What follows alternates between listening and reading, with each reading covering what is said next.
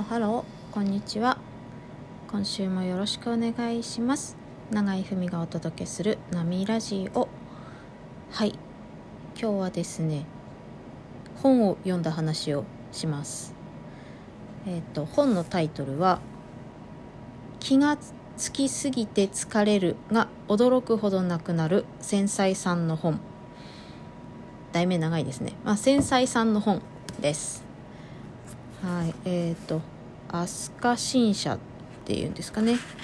から出てます。武田由紀さんとお読みするのかな。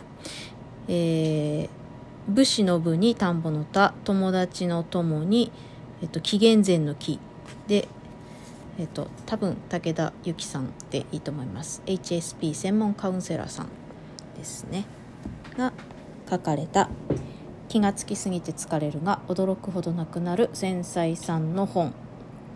はい。よかったですよ。本当。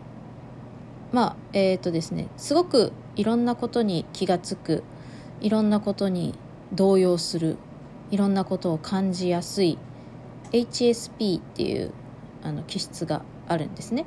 でそれを繊細さんっていう言い方で書いてらっしゃるんですけれどもその HSP に関する本でした。ずっと前からね気になってて読もうかどうしようか買おうかどうしようかと思っていたんですが昨日買ってきまして今日読み終わりました。うん。であのー、まあ繊細さん HSP なわけですよ私がね。だからずっと気になっていてでもなんかどうなのかなってずっと思ってたんです。読む前まで。あの結局 HSP なんだけど私は。でこれはね感じやすいってことなんですね。いろんなことに。細かいことに。まあまあ細かすぎるって言われたりするんですけどもそれを本で読んだところで結局のところその対処法って一人一人オリジナルで作っていくしかないものだなっていうのは思ってるんですね。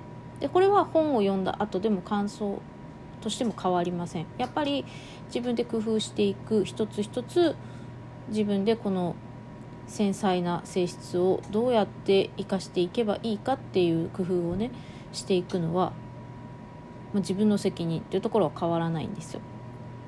だから本を読む前までもどうせ読んだってあの具体的に助けになるわけじゃないだろうし、えー、読もうかなどうしようかなみたいな感じで結構すねてすねてたんですよ読む前までね。なんだけど読んで良かったなって思うのはえっとですねまず数字的なことが分かったこと大体なんか感覚的には5人に1人ぐらいいるんじゃないかなと思ってたこの HSP 気質の人っていうのが、まあ、数字として15%っていうのが本に書かれてたので数字が分かったっていうのが一つ良かったことですね。だから決して多数派ではないけれどもものすごく少ないわけでもないっていう、うん、これは安心感になりました。あとねあの逆のその HSP じゃない人について書いてあったのがこの本を読んで私にとって一番良かったことなんですね。それはあの HSP じゃない人は私たちの感覚がわからない。このわからなさは本当にわからない。っていうことが書いてあったんですよ。あそうかと思って。あのずっと分かってもらいたいと思ってたんですね。この繊細な感覚。ちょっとした匂いだったりちょっとした音だったりちょっとしたこの触覚の違いだったりがものすごく気になるこの体質。人がちょっと機嫌が悪い人がいるだけでものすごく緊張する。私が怒られているわけじゃなくても怒られているほど緊張する。